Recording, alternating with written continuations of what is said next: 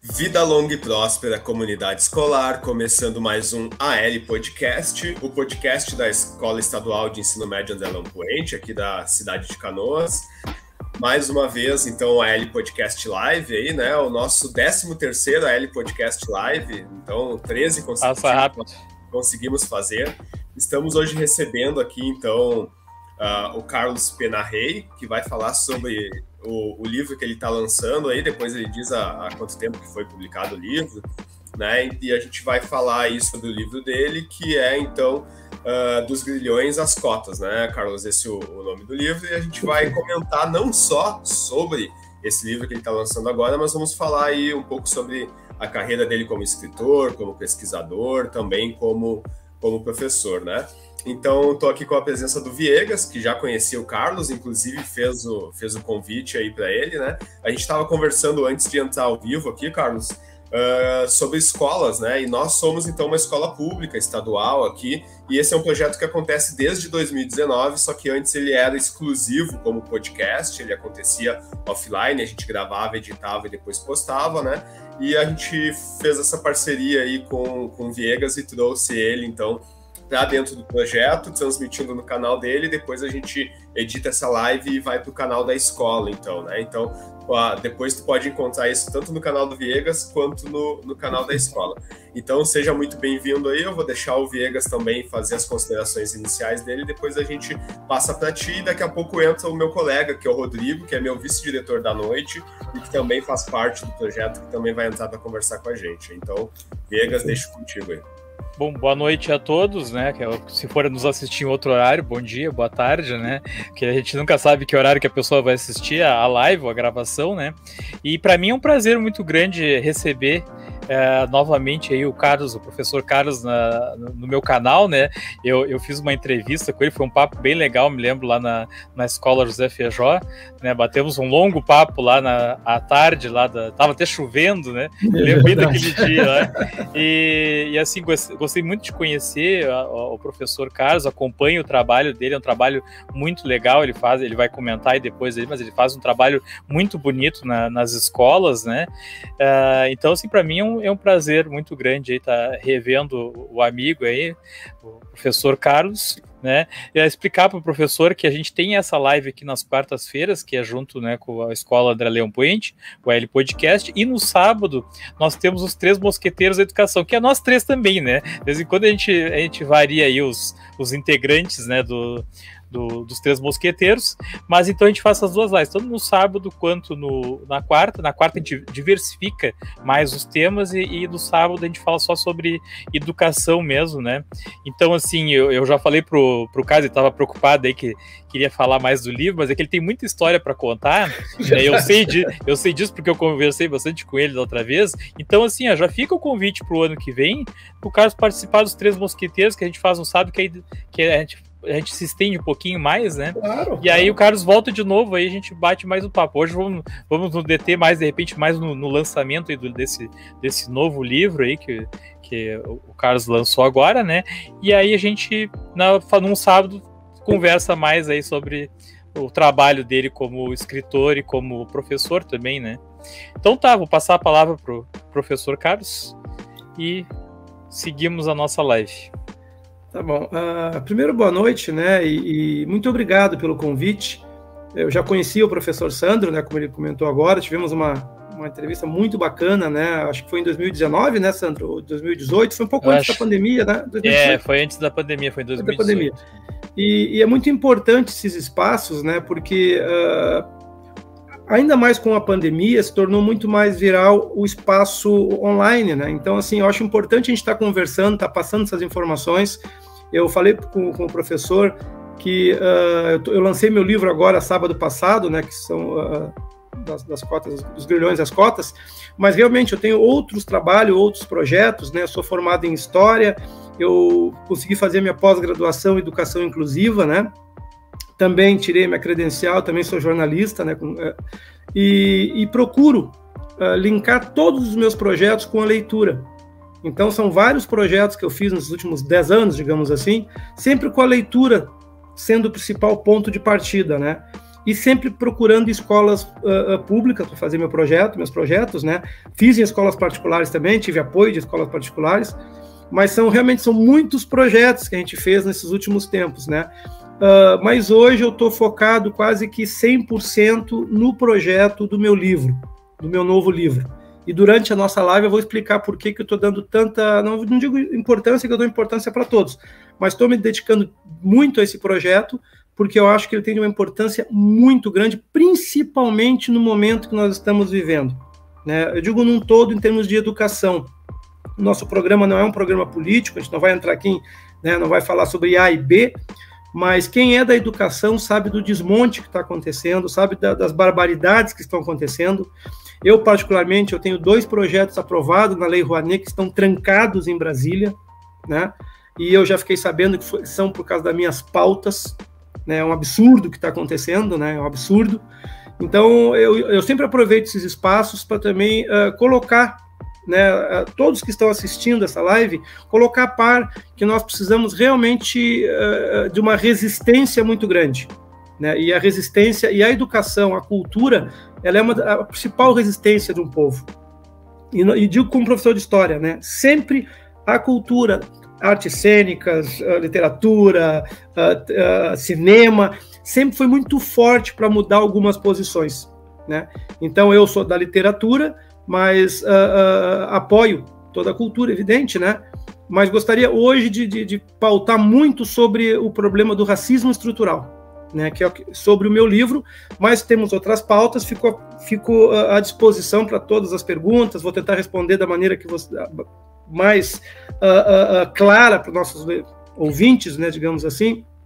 Mas, voltando a falar sobre literatura, eh, esse é o meu quinto livro, né? Eu já estou no meu quinto livro, sendo que eu fui produtor cultural de mais dois livros, né? Fui produtor de um livro uh, uh, uh, espírita, né? Um livro muito bacana que a gente produziu há uns quatro anos, né? A verdade é uma só.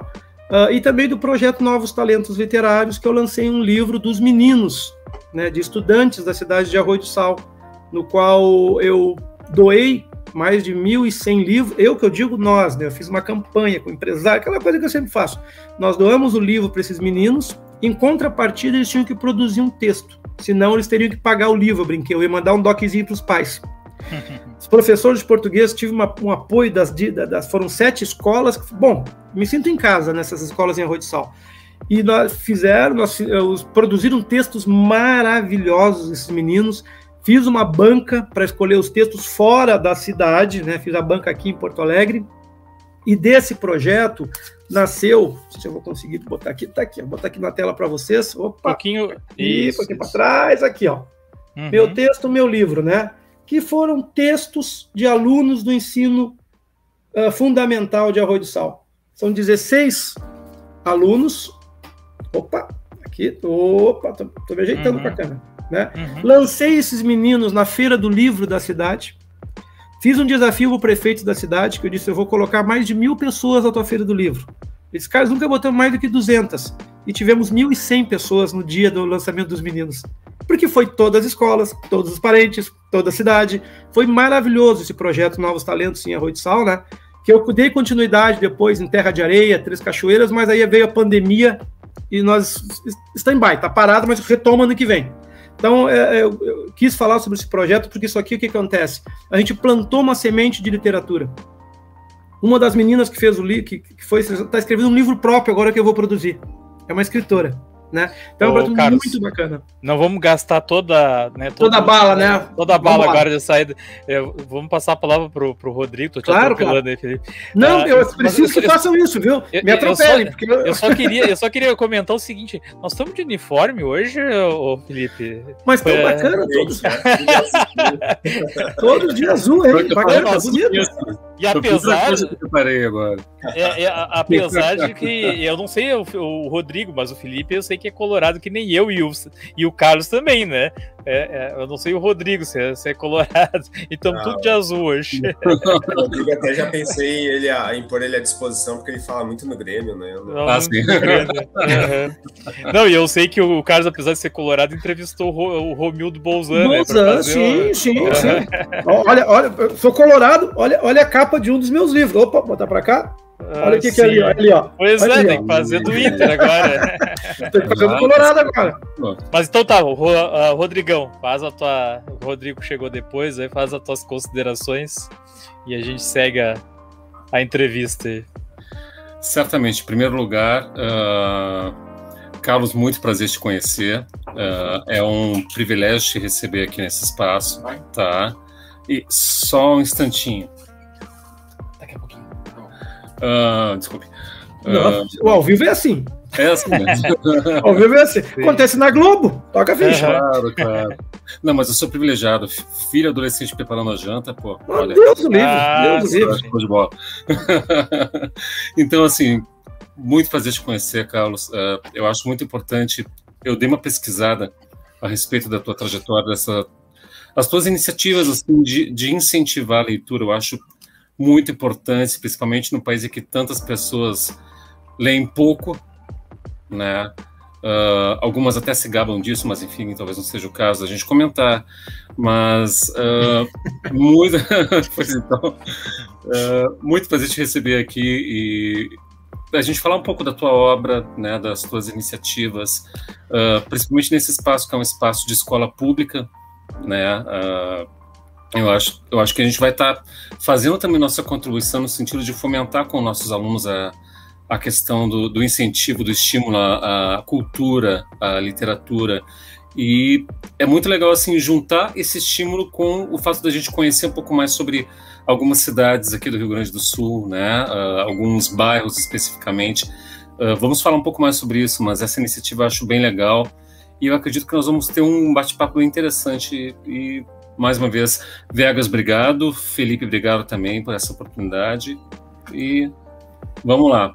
Muito prazer te conhecer, Carlos. Obrigado, Carlos, da mesma o, forma. O Rodrigo, inclusive, é o que escreveu a pauta que tu recebeu. Ele escreveu inteira sozinho, né? Uh, a gente, até como proposta, eu vou te colocar. Tu viu que a gente tem cinco perguntas iniciais e a última. Sim, sim, sim. O Diego não passou. Aham.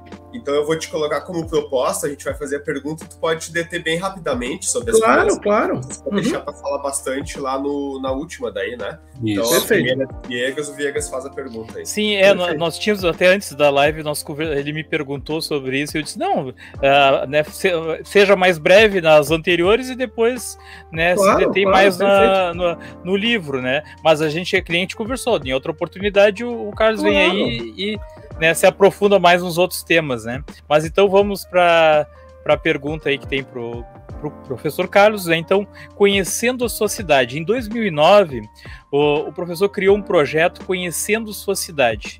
Conforme as nossas pesquisas, ele chegou a abranger as localidades de Alvorada, que é a, a minha, a minha cidade aqui, Cachoeirinha, a zona norte de Porto Alegre e o litoral norte do Rio Grande do Sul.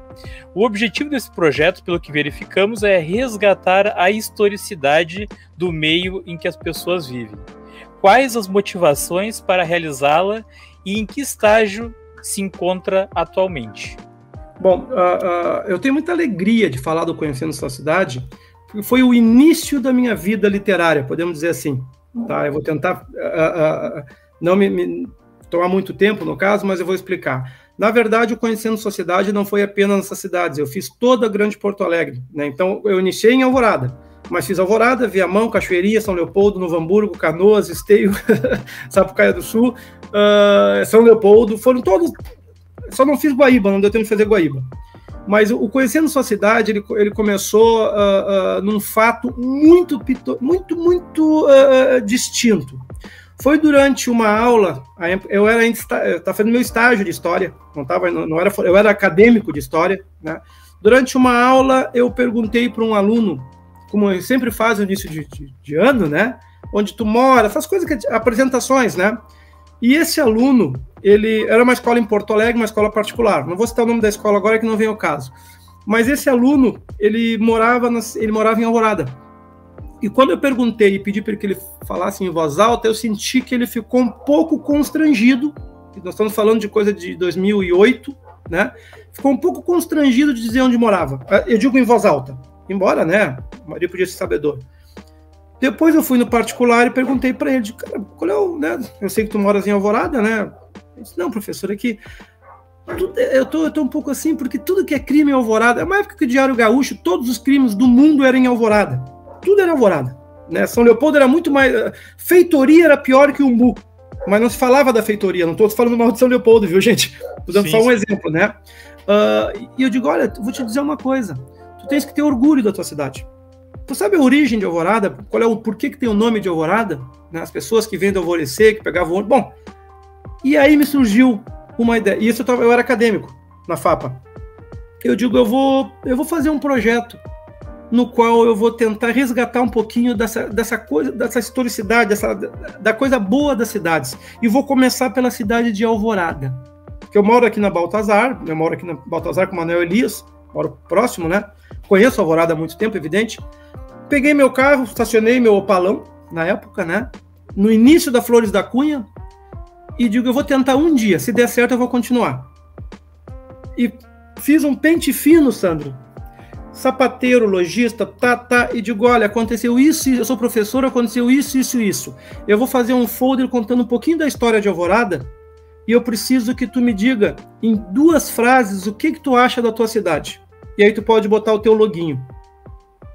Caras me olharam, quanto é que custa? Eu digo, 60 pila. Um valor como esse na época, né? Eu só queria imprimir. E num dia eu fiz 18. Todos participaram e deram uma opinião, mas numa frase. Eu vim para Alvorada e eu lancei o Conhecendo Sua Cidade. Primeiro foi na cidade de Alvorada. Se der tempo, eu peço para alguém me alcançar o primeiro folder e mostro aqui no ar ainda hoje. Fiz o folder, distribuí no próprio comércio, no caso. Sentei na frente do meu professor, do meu reitor da universidade da FAPA, né? E digo, olha, quero fazer esse projeto um pouco mais mais forte e eu quero, eu quero propor uma coisa, eu quero que a FAPA me ajude no projeto. A FAPA nunca patrocinou nada. E ele me olhou e disse, tá, Carlos, o que que tu vai nos custar? Eu digo, nada. Como assim nada? Eu troco pelas minhas mensalidades. Eu troco, eu, eu quero estudar. Ele chamou o, financeiro, disse, vê o que esse aluno quer e pode fazer. E a FAPA ficou cinco, cinco anos como capa do meu projeto. Né? E assim eu me formei. Uhum. E aí eu comecei a conhecer. Aí depois disso, claro, eu fiz Cachoeirinha, eu fiz vários no caso, né? Fiz várias cidades. Sendo que depois de quatro anos eu mudei um pouco o projeto. Em vez de ser pequenas frases, eu comecei a trazer histórias de pessoas dessa cidade. O primeiro farmacêutico, o primeiro borracheiro, uma das primeiras empresas. Mudei o perfil do projeto, né? Mudei o perfil e comecei a trazer histórias de pessoas histórias de pessoas. E nesse projeto também fiz uh, uh, uh, Cachoeirinha, Viamão, fiz várias cidades, mas sempre Alvorada era o mais forte, né? Era o meu mais forte, no caso. E o Conhecendo Sua Cidade, ele ficou durante nove anos, eu fiz de 2009 a 2017, foi sete anos, seis anos, fiz, fiz litoral, fiz Arroio de Sal, fiz Capão da Canoa, né? E aí faz uns quatro anos que o projeto ele está em stand-by. Eu não digo que o projeto terminou, porque eu acho que não se termina um projeto como esse. Né? Ele está parado, eu não lanço Conhecendo Sua Cidade desde que eu lancei meu primeiro livro, que eu acho que vai ser a próxima pergunta, eu vou, depois a gente encaixa, porque tem a ver com Conhecendo Sua Cidade. Né? Aí eu parei para começar e, a escrever. E, e Carlos, e sabe que esses preconceitos com o da Alvorada é até com os professores, né? Os, profe os alunos falavam para mim assim: cuidado com o soro que ele é da Alvorada.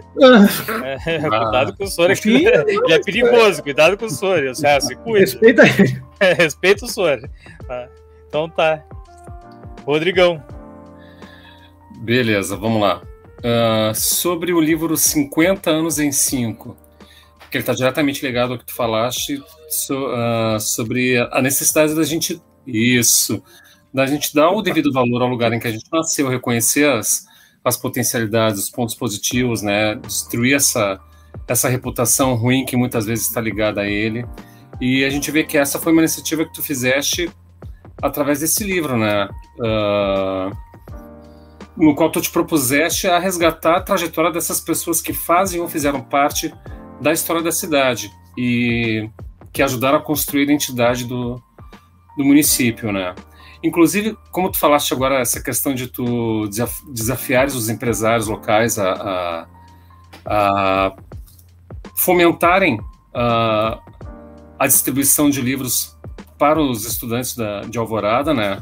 Eu queria saber se, quando tu fizesse esse desafio, acho que foi em 2015, né? Quais foram os resultados dele em Alvorada? Né? Se eles Bom, compraram, se ajudaram a distribuir, enfim, como é que foi? Bom, uh, o livro 50, uh, 50 por 5, Alvorada, escrita por sua gente, foi meu primeiro livro, meu primeiro filho. Né? Meu primeiro filho, então o carinho especialíssimo com esse livro, né? Com todos, a, a, a, digamos assim, as falhas de um primeiro livro, né? A gente vai arrumando com o tempo, mas o, o 50 por 5 ele está diretamente ligado ao conhecendo sociedade. Né? Por que que acontece? Eu fiz o trabalho durante cinco anos em Alvorada, né? Então, uh, uh, uh, em 2015, no caso que foi se comemorava os 50 anos de emancipação de Alvorada, né? Eu comecei o projeto Conhecendo Sua Cidade em 2008. Eu acho que eu comentei isso, não sei, não sei se eu tinha me confundido. Uh, em 2015, que eu já tinha 2008, 2009, cinco anos e pouco, né? Que eu tinha feito Conhecendo Sua Cidade em Alvorada. Uma, um professor de Alvorada disse, cara, nós estamos fazendo 50 anos de Alvorada. Por que tu não escreve alguma coisa sobre a cidade de Alvorada, né? Sobre o cinquentenário de Alvorada? Eu digo, olha, eu não vou precisar escrever porque eu já tenho o livro pronto. Porque eu já tinha, é, são casualidades que não têm explicação. Eu tinha exatamente 50 histórias de Alvorada no Conhecendo Sua Cidade. Eu tinha a história uh, uh, uh, do padre Libanocho. Eu tinha a história do, do um exemplo, né? Do seu Vilmo, primeiro fotógrafo. Eu tinha o Zanetti. Eu tinha várias histórias, né? Delos Bel e e assim vai, né? O Vite, né, que é um muito meu amigo lá, o Vite da Madeireira, infelizmente veio a falecer o seu Vite já há pouco tempo. Eu digo, eu tenho o livro pronto. E eu não tinha nenhuma prática, não, não era escritor, no caso, eu fazia pequenos textos, né? Eu procurei uma gráfica e digo, eu quero imprimir mil livros. Quanto é que sai? Sai tanto. Eu digo, tá, eu tinha um dinheirinho guardado, eu digo, banquei meu livro. Fiz o livro. E peguei o livro pronto, e de novo, mais uma vez, aí sim, bati na porta de vários empresários, mostrando o livro para eles e disse o seguinte: Olha, eu quero entregar esse livro para os alunos de Alvorada. Eu não tive apoio nenhum da prefeitura municipal, nem um. Deixar isso bem claro. Né? Deixar isso bem claro. Tive inclusive uma, eu vou citar, porque eu não tenho. Como jornalista, eu posso falar algumas coisas. Né, tive algum problema nessa administração quando foi feito esse livro, vou explicar por quê. Nenhum apoio da, da, da, prefeitura. E digo, eu não tenho apoio da prefeitura e eu quero entregar o livro para todos os alunos de Alvorada. Tá, Carlos, o que, que tu precisa? Eu preciso que tu me ajude. Quantos tu pode doar? 10, 20, 30, 50, 200? O que, que tu pode doar para os alunos? Custava como se fosse 20 reais na época, né? Ah, eu posso doar 20 livros. Fiz a minha parte no projeto? Eu digo, não. Fizesse 50% da tua parte. Inclusive, quando eu falei com um empresário de tem quatro madeireiros em, em Alvorada, um gringo grande, eu achei que ele ficou meio assim, porque eu digo, eu digo tu não fizesse a tua parte. Mas como não? Eu vou doar 20 livros. A tua parte vai terminar quando tu fores na escola entregar junto comigo o livro. Ele, ele olhou para trás assim, disse, como é que é? Eu digo, sim, se tu não fores na escola entregar comigo, eu não vou aceitar a tua doação. Ele me olhou e disse, cara, vou contigo e pega o telefone de uns amigos para te visitar. Gostei e aí eu visitei mais uns 30, 40, e nós chegamos a botar 25, 30 pessoas dentro das escolas nas entregas. Eles iam junto comigo entregar o livro. Entregamos em torno de 8 mil livros em Alvorada. Tivemos 4, 3 minutos e 30 no Jornal do Almoço com a, com a entrevistando meus meninos. Tá no, no YouTube ali, é só todo mundo tem acesso a essa, essa reportagem do Jornal do Almoço, né? Porque o Jornal do Almoço me ligou, a RBS. Eu não liguei para eles. Olha, eu fiquei sabendo um maluco tá entregando livro. Aí, que eu tô te falando, eu falei pra repórter. Pro rapaz que faz a, a pauta, né? Eu digo, eu fiz isso, isso, isso, isso. Pô, nós podemos acompanhar. Achei que eles iam mandar um, tirar uma foto, né? Cara, saiu três minutos no Jornal do Almoço, que é uma coisa absurda em termos de reportagem. Fazia 30 anos que não tinha uma reportagem de Alvorada que não linkasse crime. E foi três minutos só de cultura. Só tem um detalhezinho antes de encerrar isso, eu vou dizer o que aconteceu. Quando eu fui entregar o livro para o prefeito, de Alvorada, que na época era, era um professor, não vou citar nome agora, mas quem fizer o retorno vai saber quem era, né? Eu disse: Olha, eu vim te convidar aqui para entrar nesse projeto, a prefeitura não quer ajudar com alguns exemplares, assim, assim. É, mas o problema é que tu, tu botou no teu livro ali, né? Uh, uh, o portal tu botou, né? Cidade da Alvorada, Cidade da Solidariedade, uma coisa assim, né? Isso aí é de outro, né, que fez. Sabe o que eu disse para ele? Digo, olha, eu vou te dizer uma coisa. Eu vou te dar um presente. Eu vou dar um presente para um professor, para um colega. Porque professor tu vai ser o resto da tua vida. Prefeito é por um tempo. Fica com o livro, se tu quiser ajudar, tu ajuda. E surgiu um zoom zoom que eu não ia poder entregar o livro nas escolas. Aí eu mandei um recado. Eu digo, eu tenho todos os empresários comigo, eu tenho o comandante da brigada, delegado de polícia, porque eu fui, eu fui nas instituições, convidei para ir comigo, eles foram comigo entregar livro. Comandante da brigada foi comigo entregar livro, mas casualmente no dia que foi a RBS, olha a casualidade, né? Eu digo, se eu não puder entrar, eu vou ficar na porta da escola com o meu povo, entregando para os alunos na saída. Não tem nenhum problema. E aí os diretores, os diretores das escolas, disseram, Carlos, tu pode entrar até no cofre aqui da escola. Tu vai entregar aqui dentro para todos os nossos alunos. Eu digo, mas eu não tenho autorização. Não, tu está entregando o livro. E no dia que nós fomos entregar o livro numa escola, ah, esqueci o nome da escola, perdão. Que o dia que a RBS foi lá, eu sei que teve um problema muito grave, porque foi três minutos de jornal do almoço, onde não apareceu nenhuma figura pública, um secretário de educação, um representante da prefeitura, e isso eu acho que criou um certo problema para eles. Mas eu entreguei os sete, quase 8 mil livros, não consegui entregar os 35, os 14 ou 16 mil que eu queria entregar, que era para todas as escolas, né? Porque depois começamos outros projetos e acaba não, não deu para entregar todos. Mas entregamos todos, entregamos do jardim ao nono ano, ao oitavo ano, não tinha nono na época, ao oitavo ano. Professores, funcionários, merendeiras, Menino, todos receberam um livro. Todos. Das mãos dos personagens. Então isso não tem preço. Então o meu ciclo em Alvorada, não vou dizer que fechou porque eu quero fazer outras coisas na cidade, mas foi muito bem feito. Então o livro 50 por 5, eu tive que fazer mais três edições, nós entregamos 7 mil livros, eu tinha impresso mil, né? tive que imprimir mais. Né? no segunda edição eu consegui os patrocínios, ficou bacana, né? Entregamos o livro em Alvorada. Hoje eu tenho sete livros comigo. Sete. Eu entreguei todos. Não tem nem para vender esse aqui hoje. Vou imprimir de novo. Mas então o livro 50 por 5 foi muito especial. Foi meu primeiro livro e ele veio do projeto Conhecendo Sua Cidade.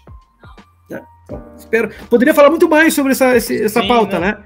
Sim, eu acho sim. que eu deixei até me estendi, né, mas eu acho que era, que, era, que era necessário fazer essas colocações. Não, não, tá ótimo, porque assim a gente já pode conhecer como é que começou essa tua incursão aí pela escrita, né? E a gente vê que ela tem, digamos assim, que interesses bem geográficos, né? E, e pegando bastante a região metropolitana, até que aí no teu terceiro trabalho, ou, ou segundo como publicação, uh, mesmo de livro, digamos assim, mais bibliográfica mesmo. Aí tu te volta para Porto Alegre, para uma zona específica de Porto Alegre, né? E o que a gente queria saber é exatamente o porquê a Zona Norte, né? Se tem a ver com a FAPA ou com a tua a, uhum. conhecimento de Porto Alegre. E, então, o, o porquê a Zona Norte de Porto Alegre, né? Bom, gente, uh, o Zona Norte foi meu segundo livro, meu segundo trabalho, né? Por que Zona Norte? Três razões. Três razões. Primeira, todos os meus projetos sempre foram projetos é, que não tinham cunho, assim, aquela coisa do dinheiro. Nunca tive dinheiro, nunca tive grandes patrocinadores. Eu moro na Zona Norte minha vida toda. Então, assim, uh, uh, era muito mais fácil, eu gastava. eu trabalhava na Zona Norte. Mas não foi o principal motivo. Não foi o principal. Foi um dos motivos, não posso. Aqui eu sou bem muito franco, né? Segundo motivo e o principal motivo. Uh, os bairros Sarandi é o bairro mais antigo de Porto Alegre. É o bairro mais antigo de Porto Alegre, é o bairro Sarandi. Uh, e realmente a historicidade do Sarandi é muito grande. Né? Então, quando eu resolvi fazer Zona Norte, porque tinha muita historicidade. Então, assim, eu comecei a eu fiz o mesmo trabalho que eu fazia em Alvorada, eu comecei a fazer na Zona Norte. Visitar pequenos, come, visitar as pessoas. Então, eu ia em lugares como a Casa, não sei se, pessoal, se vocês conhecem bem a Zona Norte, mas nós temos um exemplo da Casa Real. Vou dar um exemplo. Casa Real é uma ferragem que tem na CIS Brasil. Ela tem só 90 anos aberta. 90 anos ela vai fazer. Olha só. É, é uma coisa absurda, né? Uh, uh, aí, aí, eu comecei a trazer a padaria Piratini, tem quase 70 anos, também no Sarandi, né? Uh, eu comecei a trazer essas histórias, como eu já tinha o livro de Alvorada, aí já, não vou dizer que fosse mais fácil, mas eu já tinha uma, uma um norte para mostrar para as pessoas. Olha, fiz em um Alvorada, quero fazer Zona Norte um livro, né? E aí eu, eu tô na, na, na quarta edição do Zona Norte, quarta edição já, porque eu fui botando novas histórias, né? Fiz o primeiro em 2016, se não me engano, 2017, não tenho certeza agora, minha cabeça é meia. Mas fiz o livro da Zona Norte por esse motivo. Lancei o livro da Zona Norte uh, uh, na livraria com um público muito grande, porque as pessoas foram, foi o maior público da livraria. Né? Foi na Cameron que eu, que eu, que eu lancei da Zona Norte também. Né? Então, assim, teve uma aceitação muito grande o livro. Tanto que na terceira edição eu consegui a parceria do Grêmio, e não é parceria financeira, deixa isso bem claro. Uh, poucas pessoas sabem, Inter e Grêmio, eles são um canhão midiáticos. Mas é muito difícil, é quase impossível eles financiarem alguma coisa. É tudo por permuta nos clubes. Sempre que eu conversei com o marketing dos dois clubes, no caso, o Inter não patrocina um livro, ou o Grêmio, eles permitem que tu use a imagem. Isso é fantástico no caso, né? Então, quando eu fui fazer a história da Zona Norte, que foi a última edição, a edição ampliada, que é essa, que é essa aqui, né? Opa, perdão.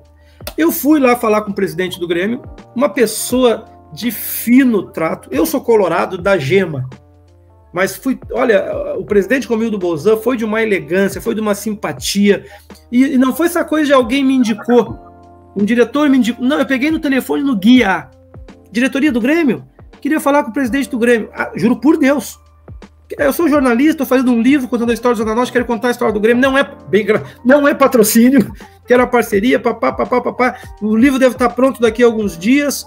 Eu fiz o livro antes, fiz o livro fui levar para o presidente, né? E ele disse, não, cara, dois dias depois, vem aqui, fui lá, ele abriu uma, a sala do, lá na arena, né? A, a sala do presidente é o tamanho da minha casa, né? fui recebido por ele, ele olhou o livro, Carlos, o que, é que tu precisa? Eu digo, não, eu quero distribuir o livro. Não, Carlos, parceria total. O Museu Hélio Bittencourt me apoiou, o historiador do Grêmio. Olha, ó, tem que bater palma. Tem que bater palma pro pessoal do Grêmio, para a maneira que me receberam. Né? E quando eu fiz o livro, eu coloquei na primeira página do livro, né, uh, uh, mostrei pro presidente isso. Digo, presidente, quero lhe mostrar uma coisa antes de ter algum problema, eu quero lhe mostrar uma coisa. Uh, Texto uh, elaborado em conjunto pelo Museu Hélio Bittencourt, jornalista Carlos Penarreba, torcedor do Internacional, que muito respeita a história do Digo, viu, presidente, esse Carlos? Um dos meus melhores amigos é o presidente do Inter, nós estudamos junto direito. Não existe isso. Existe rivalidade, existe a... Aí não existe isso. Não tem problema nenhum. Acho que é muito interessante isso, ser do, do do Internacional fazer um livro do Grêmio e fazer da maneira que tu fez, tão bem feito. Então, não, não, não, nunca tive esse. Tenho fotos com o pessoal do Grêmio, tenho fotos com a taça do Grêmio. Fui muito zoado, né? Fui, fui. Fui muito zoado pelos amigos, não vou negar. Fui, fui, fui. Sim. Mas, né, primeiro bom, que é gremista doentão, né? Mas foi muito legal. Então, o livro Zona Norte teve todo esse impacto, né? Porque, como eu trouxe a história do Grêmio, também a do Zequinha, querido, também tá a história do São José aqui. A gente fez, eu fiz uma, fizemos quase dois mil livros, conseguimos entregar em escolas, né? Fizemos o trabalho de, de, de essa edição nós estávamos com Só um tá trabalho faltando, muito Tá faltando o livro Beira Rio agora, né? Ah, não, não. Tá a caminho. Né, tá a caminho. Tá a caminho, tá a caminho. Vai equilibrar a coisa. Vai equilibrar né? a coisa, né?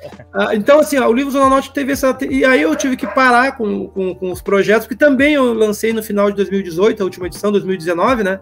Aí veio a pandemia, eu também tive que dar uma segurada nos projetos com esse livro, né? E aí, com a pandemia, eu pude me dedicar. Eu fiquei basicamente um ano em casa, dentro de casa, né? Eu respeitei muito toda, todo o problema que nós enfrentamos, né? Não tínhamos vacina, não sabíamos o que estava acontecendo. Uh, uh, eu me resguardei muito, né? É evidente que isso descapitaliza qualquer um, a gente passou alguma necessidade, eu tinha uma pequena reserva que foi toda, mas eu fiquei basicamente um ano em casa em casa mesmo. Né? Não digo um de mas aquele tempo fiquei em casa. Mas, dentro de todos os problemas, esse tempo aí me deu a oportunidade de colocar no papel o meu grande sonho, que eu acho que vai ser as próximas perguntas que nós vamos falar agora, daqui a pouquinho. Mas temos outra, outra coisa antes aí, né? Temos outra pauta antes que a imunize, né? Sim, é imunize a mente, né? Então, é, a gente achou muito interessante né, esse projeto aí, o Imunize a Mente, que buscou ao mesmo tempo incentivar a população né, desenvolver o hábito da leitura e, ao mesmo tempo, estimulou a vacinação contra o Covid-19 poderia falar um pouco mais? É, claro, claro, claro. Vou dar, vou, vou dar, vou dar uma, uma, uma... É, porque é uma coisa que esse está em andamento, né? Então é porque está em andamento, Sim. né? O que acontece? Uh, o livro Espelhos da Alma foi nós falamos do livro, né, Sandro, quando nós fomos lá aquele dia, né? Sim, foi sim. um livro que eu escrevi que foi é um dos livros mais malucos que existem, tá? Para os colegas que não não não não não falei sobre o livro, o Sandro já conhece, né? Uhum. Eu escrevi um livro com 16 crônicas que eu escrevi durante o meu tempo que eu dos meus projetos, foram 16 crônicas com todas as letras escritas ao contrário. É um livro escrito ao contrário, no qual aqui está o, te o texto, deixa eu abrir para vocês aqui, peraí. Opa, está escrito ao contrário e do lado tem a página em branco. Por quê? É um livro no qual ele estimula as pessoas a voltarem a escrever. Tu tem que literalmente reescrever o meu livro. Hoje, hoje era hora da dreve. Nada mais é do que seja verdadeiro. Então tu tem que reescrever o livro. Fiz o livro Espelhos da Alma, fiz um projeto. O livro que eu entreguei para fazer o projeto. Ô, Carlos, meninos... quando tu escreveu o livro, tu escreveu na frente do espelho, daí então, com o espelho. Não foi, não, che... não, não é porque, como são as palavras, né? O pessoal acha que se botar no espelho vai ler, não consegue, mas eu botei o nome por isso. Mas Sim. quando eu fiz esse livro, foi o livro que eu entreguei para os meninos no projeto Novos Talentos Literários. Eu entreguei este livro aqui, que os professores de português adoraram a temática, né? Me então, lembro, então, os, os alunos receberam na época. Eh, eu recebi um, né? Me deu um também. E eu fiz Sim. um projeto com escrito ao contrário por alunos também, que não tem que depois eu mostro. Então eu entreguei. E o que acontece? A gente entregou esse livro, uh, trabalhei esse livro aqui durante um bom tempo antes da pandemia, né? Mas aconteceu um fato que mudou um pouco o aspecto desse livro. Uh, o livro chegou, através de um amigo em comum, até um, um, um neurologista do Hospital Mãe de Deus, Dr. Henrique Morsch. Ele leu o livro, entrou em contato comigo, Carlos, eu achei sensacional o teu livro. Eu trabalho com neurologia, ele é chefe de neurologia do Mãe de Deus. Uh, eu trabalho com neurologia, eu achei sensacional o teu livro. Ele é uma coisa diferente, uma coisa que. Eu digo, tu gostasse, gostei, gostei mesmo. Digo, te importa de escrever sobre alguma coisa? Cara, se tu quiser, eu faço o prefácio do teu próximo livro. E ele fez o prefácio do livro Espelhos da Alma, está aqui, doutor Henrique Mor, né? Dizendo o que o livro representava, inclusive com algumas expressões médicas que eu nem conheço muito, né? Uh, uh, área de Broca, uh, responsável pela parte cognitiva. Bom, escreveu algumas coisas científicas no meu livro. Meu livro é um livro científico. O quanto esse livro é importante para estimular a parte neural, para fazer a parte cognitiva, ele escreveu, eu digo, puxa, eu fiquei muito honrado quando ele me deu essa, esse privilégio de fazer, esse, escrever do meu livro. Esse a gente acha para comprar? Acha, acha para comprar. Na verdade, uh, uh, eu tinha ele na livraria, mas não tenho mais, mas eu, eu, eu tô naquela fase de entre em contato que eu entrego pelo correio direto, depois eu vou deixar um, um recadinho para turma, mas eu tenho sim, com certeza, né, esse livro para... Ele é bom para todas as idades, não é só para terceira idade, é para todo mundo. O que, que aconteceu com esse livro? Tentar ser mais, uh, mais rápido. Quando aconteceu isso, eu peguei o livro e fui para Arroio do Sal. Eu tenho casa em Arroio do Sal, né? Em Bom Jesus, né? Na praia de Arroio do Sal. E fui lá para Arroio do Sal, já tava, já, a pandemia já estava vacinada, aquela coisa, né? Fui falar com o secretário de saúde de Arroio do Sal. Que em Arroio do Sal o pessoal me conhece por causa dos meus projetos com as crianças, né? Eu digo, olha, tia, eu tô, tô com uma ideia, dá uma olhada nesse meu livro. Ah, eu conheço, tu entregou pra... Só que não tinha prefácio do médico ainda, né? Eu digo, olha que o médico escreveu no meu livro. Eu disse, olha, tia, vamos criar um projeto que a gente link a literatura com vacinação. Aí o secretário disse, Carlos, o que, que tu propõe? Eu digo, vamos, vamos linkar as duas coisas, vamos, vamos dar um livro médico, porque meu livro é um livro médico, né? e apoiar a vacinação. E eu, eu, tenho que, eu, tenho que, eu tenho que dar nome, né? E, e, e a quem criou, né? O, o nome Imunize a Mente não fui eu que criei, foi o secretário de saúde de Arroio de Sal. Porque eu dei para ele, digo, secretário, pense, porque é sempre eu que faço os nomes, né? Novos talentos, não sei o quê.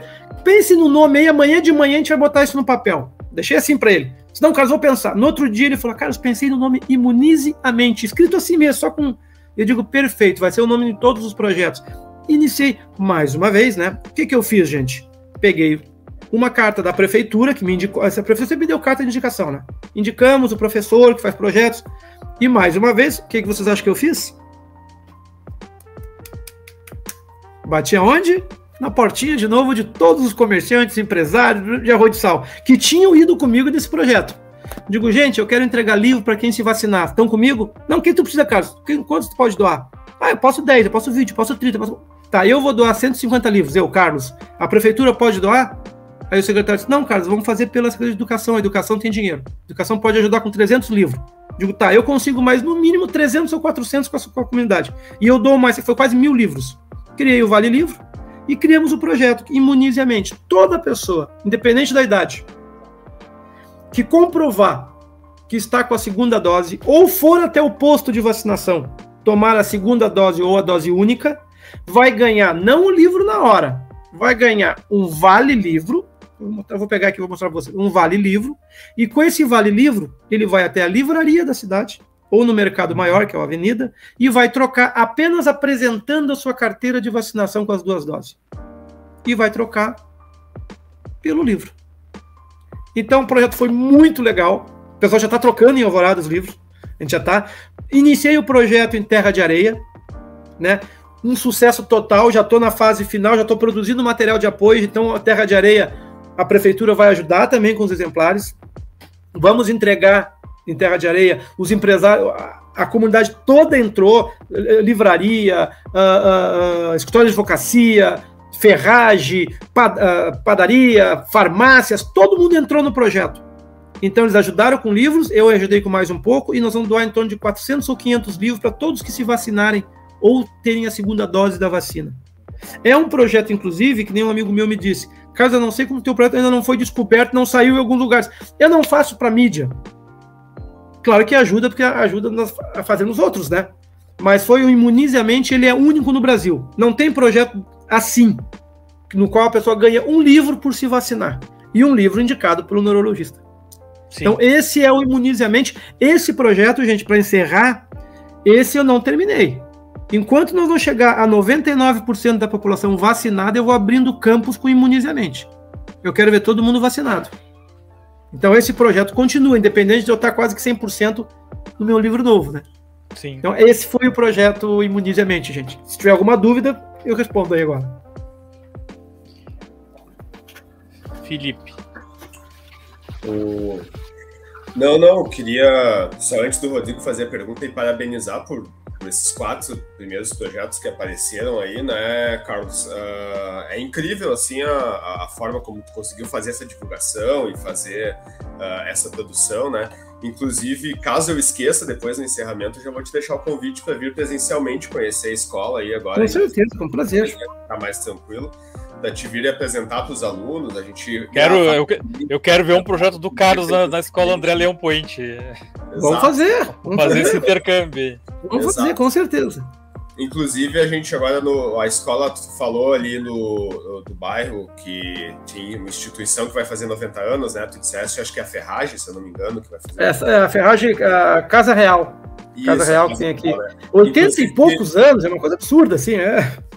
É, é o mais antigo desse Brasil. A, a, escola vai fazer 90 anos em 2022, Olha só. inclusive, né? E a gente está preparando uma revista. Quase centenária. Uma uma edição comemorativa dos 90 que anos. Legal, muito bom. vai receber um convite, inclusive, para produzir um texto para essa revista no próximo ano, né? Legal. Mas vamos deixar então o Rodrigo fazer a, a pergunta. Claro. Obrigado, Felipe. Uh, Carlos, então assim, ó, ah, vamos falar sobre esse livro que tu, tu estás lançando agora, né? E é um livro que se propõe a discutir um tema muito importante, fundamental, para que a gente entenda uh, o racismo estrutural, como tu falaste antes, né?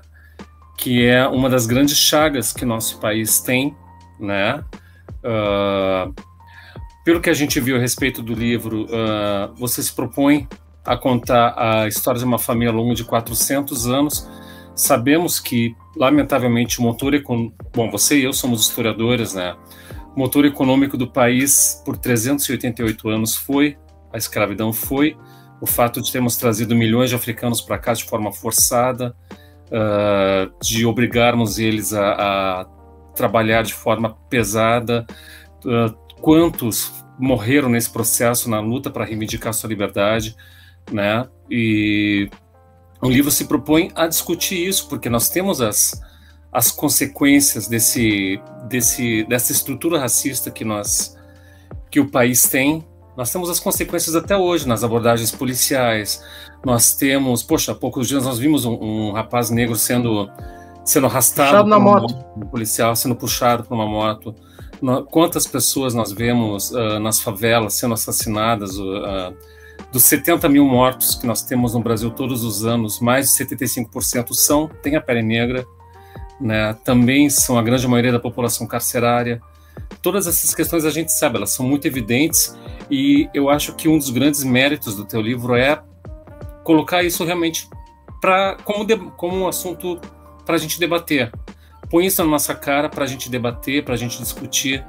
Ah, principalmente agora, uh, tivemos 20 de novembro, de novembro, né, Dia da Consciência Negra, que tem que ser todos os dias para a gente poder parar e refletir um pouco sobre essa questão uh, do racismo e de, de, tantos outros preconceitos também, né? Uh, LGBTfobia, tudo isso a gente precisa discutir. Misoginia, né? As mulheres, né? Misoginia também, né?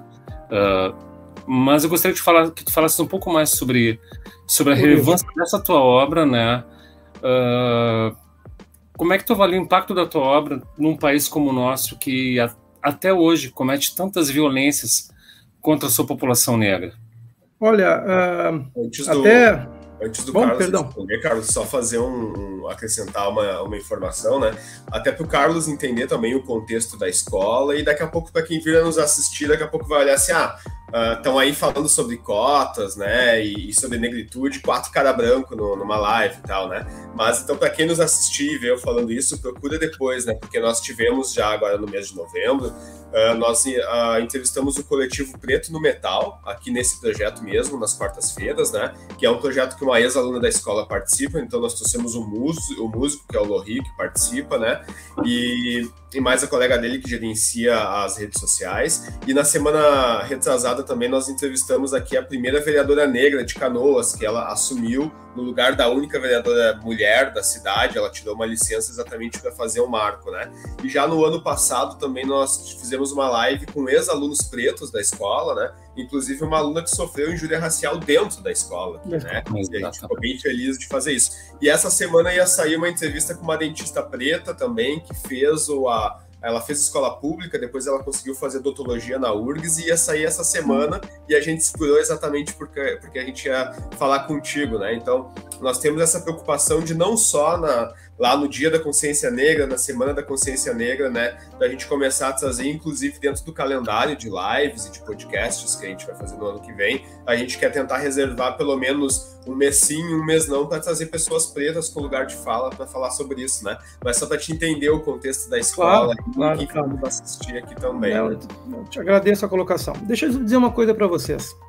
Uh, agora, uh, eu vou mudar um pouquinho até minha fisionomia para falar sobre esse livro e sobre esse assunto.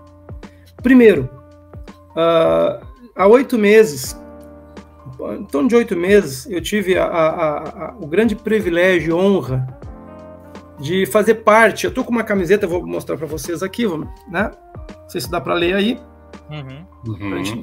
Eu faço parte da Frente Negra Gaúcha. Então, uh, uh, o livro dos grilhões ele está na minha cabeça há uns 10 anos na minha cabeça. Sempre, sempre me preocupou muito.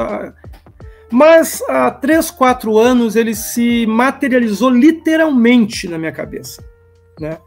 Eu brinco que esse livro ele foi. É, é, eu, eu acredito em várias coisas, né? Então uh, uh, eu chamo de coisas de Deus, coisas das coisas que eu acredito, porque eu escrevi um livro que traz quase 400 anos da história da escravidão e do sistema escravocrata no Brasil. Ele é um livro que ele tem mais de 60 personagens. Todos os personagens do meu livro são fictícios e, ao mesmo tempo, todos são verdadeiros. Eu vou explicar por quê. Uh, eu trago a saga de uma família de um grande médico do ano de 2032, fazer um pequeno spoiler do livro, mas não tem problema. De um grande médico de 2032, que tem através do livro toda a saga do primeiro descendente, do primeiro descendente desse médico que chegou ao Brasil em 1596. Cantos Croabé. E aí eu faço uma trilogia de toda a história dessa família, passando, tudo que é meu colega historiador, passando por toda a história, toda não, por parte da história do nosso país. Um exemplo, vou exemplificar bem. Uh, uh, uh, um dos, dos, dos personagens do livro foge para o quilombo dos Palmares e se torna amigo íntimo de Zumbi dos Palmares. Aí eu trago quem foi Zumbi dos Palmares. Um outro personagem uh, lutou durante 10 anos num levante que nós perdemos e foi é um, uma vergonha para o nosso estado e foi traído em Porongos. Que venham, que venham os Fagundes dar porrada em mim, não tem problema, tá? Uh, foi traído. Personagens meus estiveram nos porões da ditadura.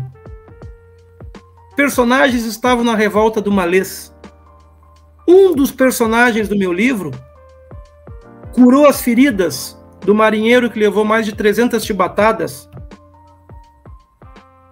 E quando João Cândido apontou os canhões para Baía de Guanabara, na revolta da chibata.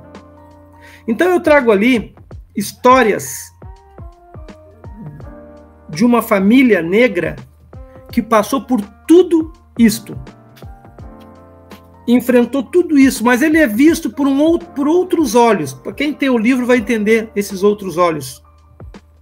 Né? Então é um livro que é um livro de conscientização. Esse livro, esse livro não é não é uma coisa pessoal. Eu não quero que esse livro seja lido no Brasil todo para o Carlos ficar famoso. Estou com 52, estou bacana assim, eu não preciso nem aparecer minha cara em lugar nenhum. Mas esse livro eu quero em todos os cantos do Brasil. Esse livro eu quero na mão de todos os jornalistas. Esse livro eu quero lá na tua escola em Canoas. E nós entregarmos, não sei como vamos fazer vaquinha, não sei como a gente vai fazer. Mas vamos entregar para todos os alunos lerem o livro e nós fazer uma grande uma grande oficina para conversar sobre isso. E esse livro tem uma coisa muito legal, muito legal. Eu, eu defino o racismo no Brasil como em três em três classes de racismo. Quatro, para ser mais exato. O primeiro, aquele racista criminoso e aquele nocivo em última espécie, aquele que não se importa com nada, que comete o racismo e vai preso por processo. Esse é uma minoria, esse é uma minoria. E o destino vai acabar com ele, tudo bem. O segundo racista, o covarde, que é o que comete racismo dentro de casa, entre os seus, continua com piadas, com coisa, mas tem medo da opinião pública, tem medo da lei, tem medo de sair numa live falando alguma besteira. É o racista covarde. Ele é igual ao primeiro, só que ele além, ele é covarde. E tem o terceiro racista, que é o racismo estrutural, que é aonde eu estou inserido. Eu sou um racista estrutural. Sabe por que, que eu sou um racista estrutural? Porque eu demorei muitos anos, muitos anos, para me dar conta que não é normal eu entrar num banco para descontar um cheque e muitas vezes só o segurança é negro. Eu entrar num hospital para ver um médico e não ter nenhum médico negro. Eu ir num restaurante comer a minha comida há uns anos atrás, e todas as mesas, 99 são de brancos. Brancos não, não negros, porque eu não sou branco, eu sou só um não negro. Porque uma coisa que eu não sou é branco. Eu sou mestiço. Eu sou um mestiço. Você é mestiço, tu é mestiço. O santo também é mestiço, mesmo sendo mais claro do que ele é mestiço também. Né? Eu sou só um não, eu sou um não negro, só isso. Então, todo eu ia pro carnaval e cantava música com meus pulmões, né? Seu cabelo não nega mulata. Né? Eu mandava cortar o cabeleiro de Zezé. Só para complementar o que tu falou, meu pai sempre diz que a, a avó dele, dele era negra. Apesar então, mais de, eu ter, de, eu ter, saído desbotado assim, eu tenho, né, tenho parentes. Né, parente. Então eu digo, Sandro, eu digo, eu sou, eu faço parte desse racista estrutural. Eu faço parte. Então, eu, eu todos os dias eu tento me tornar um pouco menos racista estrutural. Todos os dias. Eu não segurei nenhum chicote há 150 anos atrás.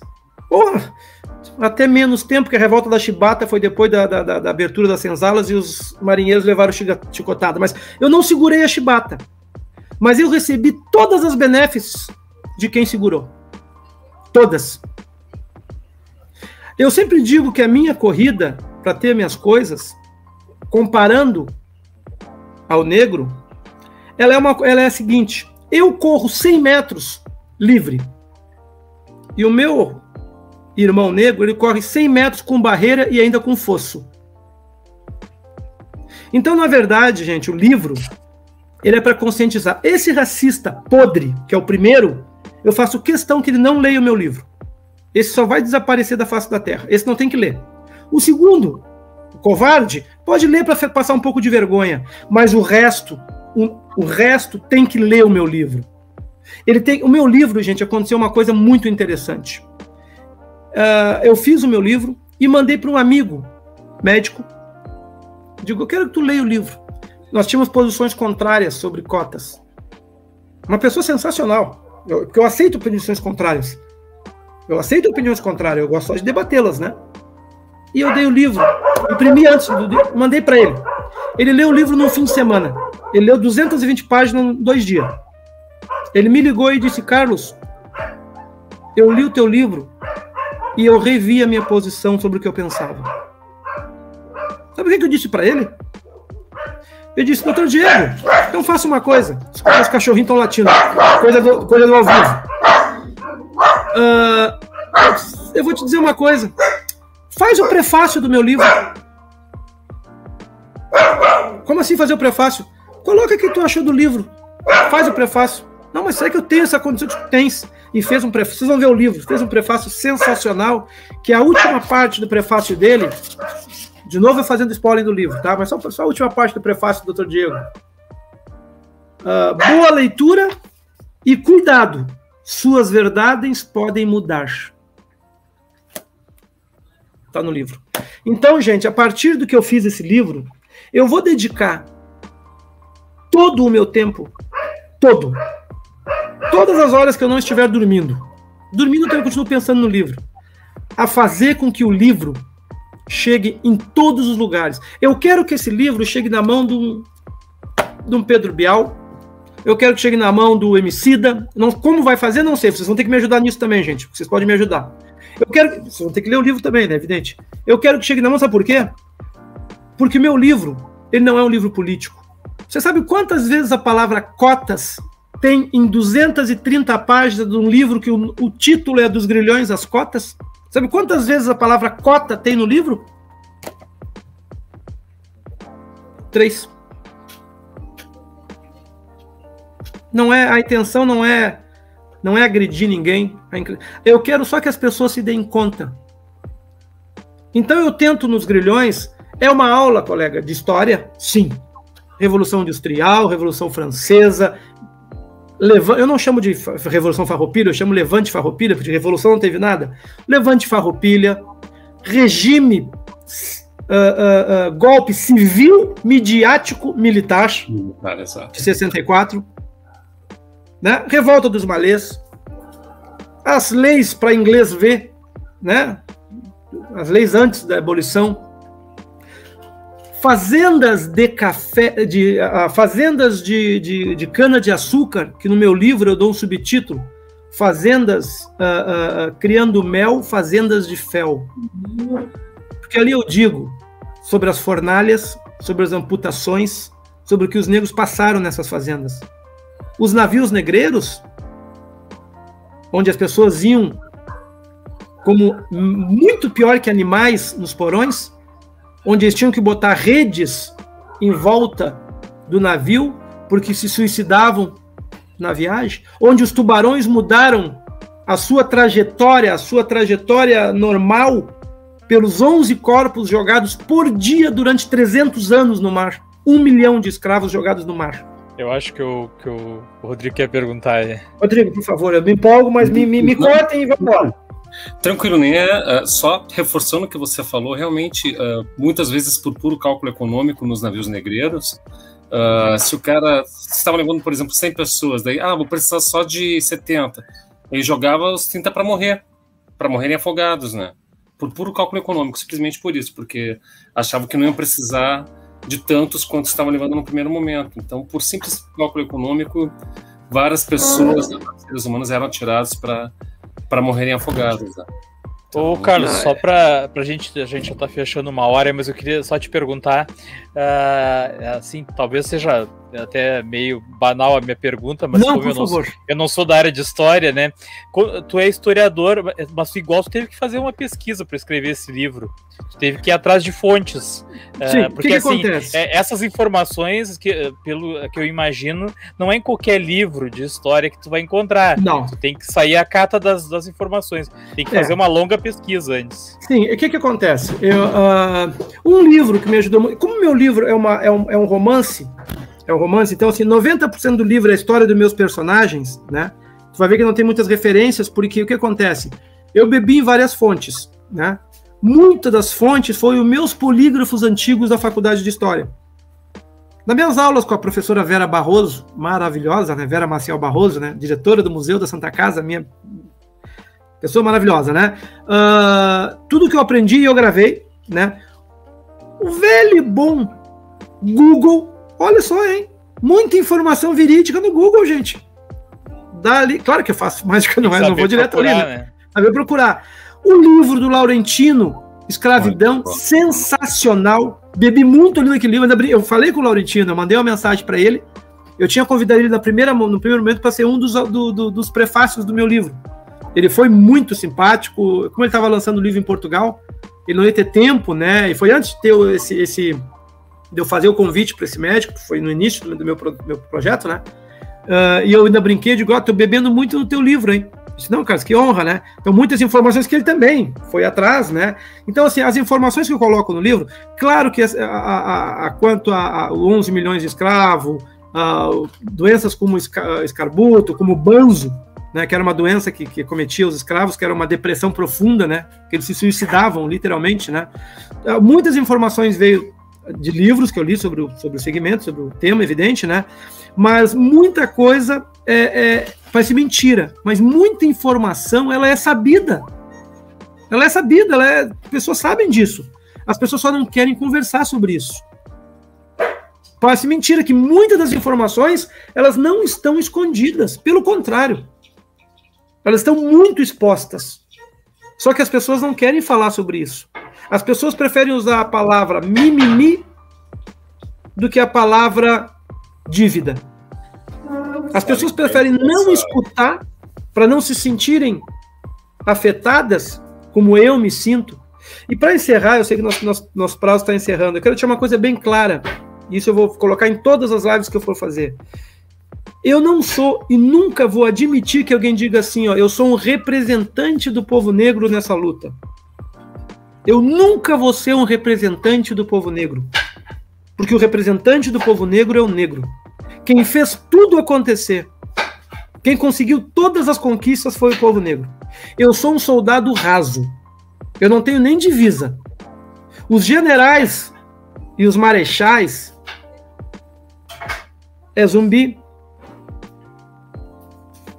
é o Gama,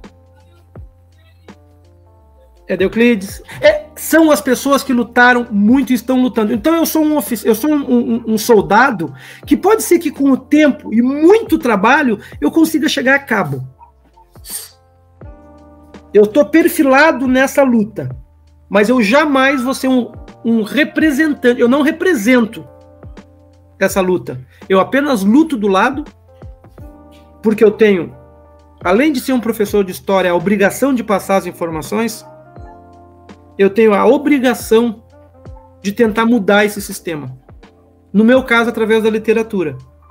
Se eu fosse um juiz, eu ia mudar através das leis. Se eu fosse um jogo de futebol, eu ia mudar através das lives em, em, na internet. Nós temos que usar o que está ao nosso alcance. Então hoje, o final, a última frase do meu livro, isso não é spoiler, então posso dizer. A última frase do meu livro, ela está em preto aqui, a gente deixa eu mostrar aqui, eu vou dizer essa aqui, ó, essa que está engrifada, tá? Vocês não vão conseguir ler, evidente, né? A última, ela diz assim, ó, hashtag, né? Hashtag, eu tô, eu tô, tô na hashtag também, né? Não ser racista nunca foi o suficiente. E é isso que eu tenho a dizer a todos os amigos. Não é o suficiente eu dizer que eu não sou racista, primeiro porque eu sou. Né? Eu sou um racista estrutural. Eu sou um racista estrutural vivendo num país de um racismo institucional. É assim que a gente tem que se definir. Tenho vergonha? Muita. Mas muita vergonha. Muita vergonha. Porque meu filho de 23 anos, ele não é um racista estrutural. Ele não é. Ele tem os, a, essa nova geração, nós estamos mudando ela. Só que tem que mudar mais. E enquanto não tiver representatividade, não muda nada. Não adianta sair com cartazes na rua dizendo eu não sou racista. Se tu larga o cartaz em casa e vai para o restaurante, ou vai para o médico, ou vai para o lugar e não tem negros naquele local. É hipocrisia. E nessa, nessa questão mesmo do racismo institucional, nós regredimos muito, né, nos últimos anos, aí, politicamente falando, né. Eu só queria destacar... Zumbi Palmares que fale, né? Ah, exato, né? a nossa, destacar... nossa, a, nosso, nosso, a nossa representante, né? O nosso representante de um órgão como, como né? Nada mais é do que um racista, né? Exato. Uh, antes da gente ir para o encerramento, só destacando algumas coisas que tu co colocaste aí, né? Uh, principalmente, tu não colocou com essas palavras, mas isso é conhecido como teste do pescoço, né? É das pessoas irem para um shopping center, por exemplo, e olhar quem está sendo está sentado consumindo e quem está servindo, né? servindo. Né? Está trabalhando naquele momento, né? Então quem nunca fez né, esse teste, né? Esse exercício de ir para um shopping fazer o exercício uh, do teste do pescoço faça, eu acredito que vai se surpreender, né? Ainda mais se for quanto mais para a capital, né? Shoppings da, da Zona Sul, Iguatemi, Bourbon Country. Faz isso no Bourbon Country um dia que for lá para ver que as Posso dar outra opção também, vai visitar a Seduc. Né? Vai visitar a Seduc e dar uma olhada na volta. É, também. É, exato, também, isso né? foi isso é, nós trouxemos o Fabrício aqui, né, meu colega lá do departamento pedagógico e ele fez essa essa reflexão aí, né? Que ele fica muito triste de olhar lá e não ver outros, né, outros negros, né, que nem ele. Então, a outra, a outra é, é, muito pouco, né? Sim. Eu fiquei bem feliz de ouvir o, o, Carlos falando também. A primeira delas é de que as pessoas não querem discutir sobre isso, né? E também sobre as cotas, porque na capa do livro, apesar do Carlos nos dizer que tem três vezes só ao longo do livro a palavra cotas, ela está destacada por estar no título do livro, né? Então nós, como professores de escola de ensino médio, quando a gente vai falar sobre Enem, sobre URGS, é impossível nós não falarmos sobre cotas com, com os alunos. Sim, né? sim evidente. Então, dentro dessa questão das pessoas não quererem falar, eu notei com o tempo que antes de eu abordar esse assunto dentro da sala de aula, tendo alunos pretos, eu tinha que fazer um preparo com os alunos pretos antes, porque eles se sentiam constrangidos de falar sobre isso e muitas vezes eles tinham opinião contrária exatamente porque eles se sentiam assim, né? E uma das coisas que eu falava, que eu sempre falei em sala de aula, né, e achei muito interessante tu citar, é a questão de, ah, nós não somos as pessoas que dão o açoite hoje em dia, né? uh, que escravizam, né? Uh, mas nós recebemos benesses dessas pessoas, né? Então, uma das coisas que eu sempre discuti dentro de sala de aula é o seguinte: pergunta pro teu avô e pro teu bisavô se ele herdou alguma coisa. Eu não tô falando de terra, se ele herdou terra, se ele herdou isso. Pergunta se ele não herdou um relógio, se não, não herdou um armário que veio lá do bisavô, do avô, se daqui a pouco teu pai dentro de casa. Agora pergunta dentro de uma família negra se eles herdaram terra, se eles herdaram algum bem durável, né? E, e, geralmente isso faz com que as pessoas realmente pensem, é, tu vê, o meu bisavô herdou uma chacrinha lá do, né, de alguém, né? Agora, dentro da realidade das famílias pretas, herdou latifúndios, né? Ninguém herdou latifúndios, né? Sabe o que, que eles herdaram, colega? Sabe o que aconteceu né? com eles? Até 10 anos atrás, eles continu continuavam escravos, só que a, a, a, a Casa Grande, como se dizia, né? Eram as casas das madames com suas empregadas domésticas sem direitos nenhum, como escravas. Nada mais do que escravas. Então a escravidão durou até 10 anos atrás. E quando eu digo isso, eu digo porque eu tenho pesquisas, eu tenho pesquisas de, de, de pessoas, de, de, seres humanos que largaram suas vidas para viver durante 40 anos numa família e não criaram suas próprias famílias e nunca ganharam nem salário. Eram escravas dentro da casa. Isso no ano 2000. Então agora as pessoas não podem. Eu, eu, eu, eu tô tolerância zero para algumas coisas. Desculpa eu falar isso numa live que muita gente vendo. Eu hoje, eu, eu brinquei até com meu filho sobre isso. Se eu vejo hoje, se eu presencio um ato de racismo, eu vou ser preso. Eu vou ser preso. Porque eu não vou me segurar. Eu não vou me segurar. Eu sei que eu não vou me segurar. Eu não aceito mais. Eu não aceito mais piada. Eu não aceito mais nada. Pode ser de família, pode ser de amigos, quem quer que seja. Enquanto nós não tivermos a tolerância zero, zero, e qualquer pessoa negra que vier e disser que não se sente confortável de eu estar fazendo esse trabalho, eu vou respeitar. Posso não concordar, mas eu vou respeitar. Porque uh, uh, eu sei que nosso tempo está tá, tá acabando, mas eu queria, é um minuto só, é mais um minutinho só. Eu queria fazer um exercício com vocês agora. Uh, e gostaria de fazer, até para encerrar, e depois vocês fazem o encerramento né, que tem que ser feito. Mas eu queria pedir uma coisa para vocês agora. É bem rapidinho. Eu gostaria que vocês fechassem os olhos um pouco, se fosse possível, tá? Eu vou contar uma não, história bem rapidinho. Não, não faz isso, porque eu já estou quase fechando os olhos. Bem rapidinho. bem rapidinho. Vocês fechem os olhos e pensem numa coisa. Ainda mais que eu sei que, pelo menos eu sei que dois têm filho, né? Porque foi um ia fazer agora a janta ali. Pensem que nasceu o filho de vocês, vocês estão na maternidade. Vocês estão enxergando os seus filhos, ou o seu filho. E você está enxergando ele, e no momento que tu enxergou ele, tu sabe que não importa o que tu vai fazer, não importa o quanto tu vai proteger, não importa o quanto seja injusto, tu tens a certeza absoluta que em poucos anos ele vai sofrer a pior de, de todos os sofrimentos, que é a discriminação. Ele vai sofrer situações absurdas e tu não vai poder fazer nada nada para impedir isso. Ele vai sofrer. Só que eu vou dizer uma coisa para vocês. Vocês são brancos e podem abrir os olhos, ele não vai passar por isso.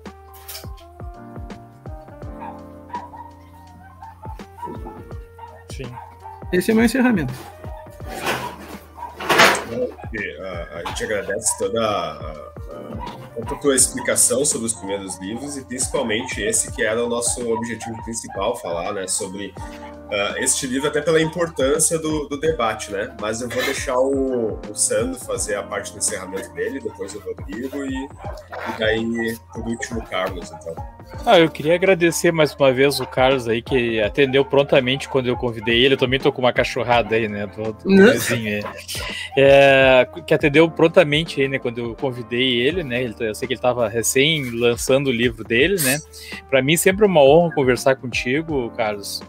É, admiro muito o teu trabalho, teus projetos aí com as escolas e espero que, que dê certo essa parceria com o Felipe, que o Felipe também é, é um outro cara aí que é bem visionário aí, né, gosta de fazer projetos, então tenho certeza que de, alguma coisa vai sair daí com e certeza. eu já vou ficar contente por saber né, que esse encontro aí vai servir para isso também.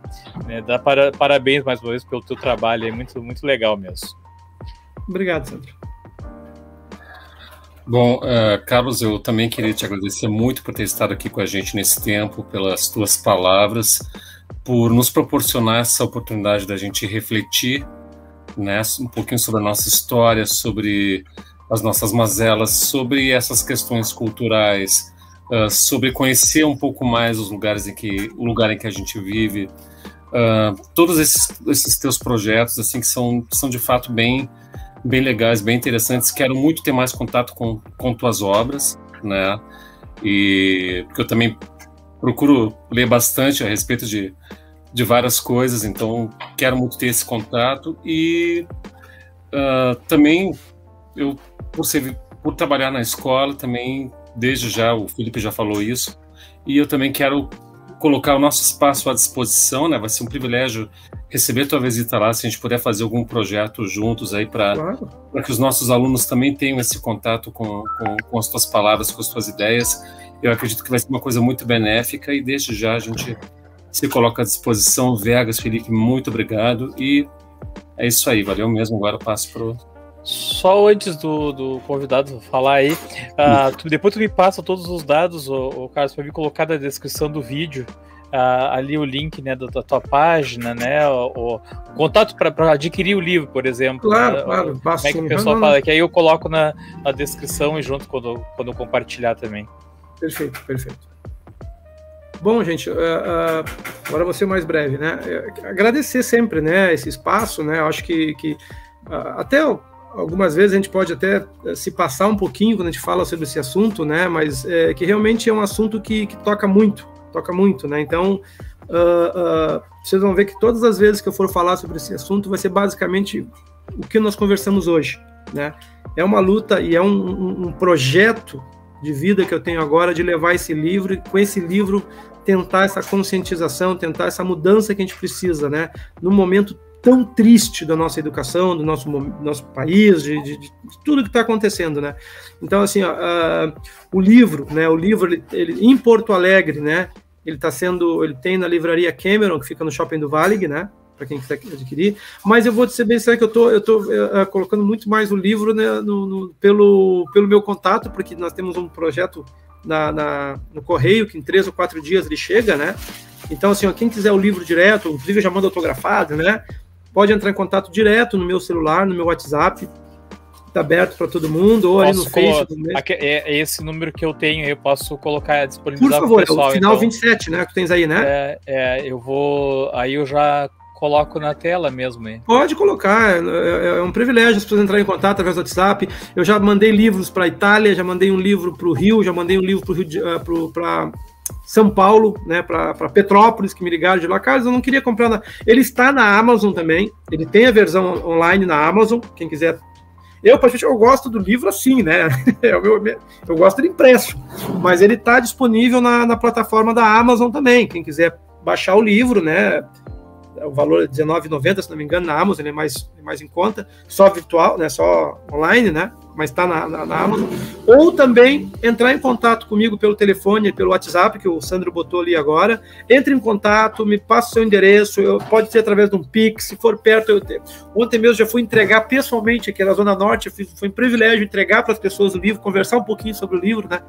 Então, o livro vai estar disponível, no caso, né, dessas maneiras, na plataforma da Amazon, entrando em contato comigo, ou pegando na livraria, na Cameron, que tem aqui no Shopping do Vale, em Porto Alegre, né? Mas não deixem de ter o livro, gente. Não deixem de ler o livro, né? Até para quando depois que vocês lerem, a gente poder ter até uma, uma identidade maior para conversar sobre o assunto.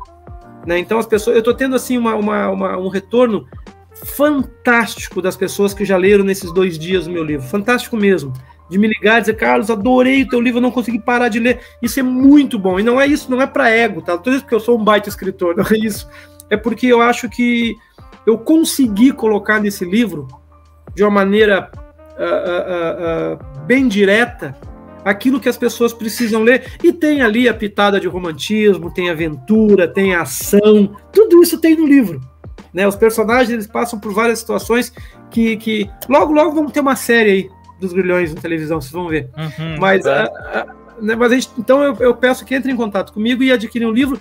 E quem quiser trabalhar com o meu livro e mostrar o meu livro, eu já deixo aqui, eu já assino em branco, no caso, para poder colocar para as pessoas, mandar para alguém, dizer, olha, eu falei com o escritor, eu quero mostrar esse livro, entre em contato, onde tiver que ir eu vou, né? Eu vou 100% do meu tempo vai ser para essa obra agora, né? Até eu chegar onde onde eu quero, que é o livro está realmente uh, em todos os locais, principalmente para as escolas lerem o livro, fazer oficina, dá para fazer teatro, com, com, porque são várias histórias dentro do livro.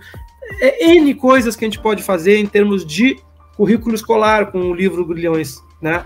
Eu tive na, a, a, no lançamento do livro, o secretário de Cultura foi, estava presente de Porto Alegre, então existe a possibilidade de eu conseguir alguma coisa em Porto Alegre, do livro ser entrar numa, num, de repente numa indicação da, da, da própria prefeitura. Eu estou correndo e estou indo para todos os lados, gente, para que a gente consiga levar os grilhões e a discussão desse, desse livro para todos os rincões, Brasil, fora do Brasil, porque eu, eu, eu falo em Brasil, mas o problema é mundial, mas eu estou centralizado no Brasil e Rio Grande do Sul, que é um estado muito racista, diga-se passagem. Carlos, eu Obrigado. Bastante feliz de, de, ter te recebido aqui, até porque antes mesmo da gente conhecer o Sandro, né, a nossa ideia com o projeto do, do da escola é exatamente a gente fazer um registro desse tipo de trabalho, assim, né, um trabalho que não está na grande mídia, né, e geralmente um trabalho que também é muito bom para escolas, geralmente uh, esse tipo de divulgação, que nem tu mesmo disseste que tu sempre fez dentro de escola e tu quer continuar fazendo dentro de escola, e acontecia muito de a gente receber pessoas assim e aquilo ficar só dentro da escola, né? Às vezes os próprios pais não sabiam, os alunos do outro mundo não, não sabiam o que estava acontecendo aquele projeto, né? E a gente criou então o podcast e agora as lives exatamente para mostrar isso para a comunidade, mostrar isso uh, para todo mundo que nos assiste, né? Então fico bastante feliz de ter podido te receber aqui e já reforço o convite para continuar outros projetos. Vamos embora, só vamos lá, cara, vamos na escola lá, vamos. Só deixa passar o Natal agora e já vamos marcar alguma coisa. Tu pega o meu telefone, entendeu? Pega o meu celular, entra em contato. Eu só te peço uma coisa que tu entre em contato comigo, por quê? Porque uh, eu tenho um problema muito sério de memória, de coisa. Então, assim, por favor, não esquece de mim, entre em contato, vamos, vamos marcar alguma coisa, né? Porque eu faço questão de ir, sempre tudo 0800, tá? Isso é bem claro. Né? A gente pode criar algum tipo de situação que os alunos possam pegar o livro, a gente faz uma campanha, faz alguma coisa, faça o preço especial para aluno, a gente, a gente vê alguma coisa. Mas assim, ó, uh, uh, vamos trabalhar, vamos, entrem comigo nesse projeto. Né? Entre, com, peguem os seus livros, eu preciso que vocês leiam o livro, isso é importantíssimo, né? E entrem comigo no projeto, sabe? Se tornem mais um no, no, no projeto dos grilhões, né? Porque uh, era um projeto que eu comecei ele na minha cabeça e no livro. A partir do momento que eu imprimi o livro, ele não é mais meu. O livro não é mais meu e o projeto não é mais meu. Não é um projeto do Carlos. Ele é muito maior do que isso. Né? E, e, e nós podemos fazer muita coisa. E nós precisamos fazer muita coisa. Tá? Então, vamos, vamos manter e vamos, e vamos caminhar junto nisso aí, gente. Vamos caminhar junto mesmo. Muito obrigado. Beleza, então, nós tá. que agradecemos e ficamos por aqui. Vida longa e próspera a todos. Gente.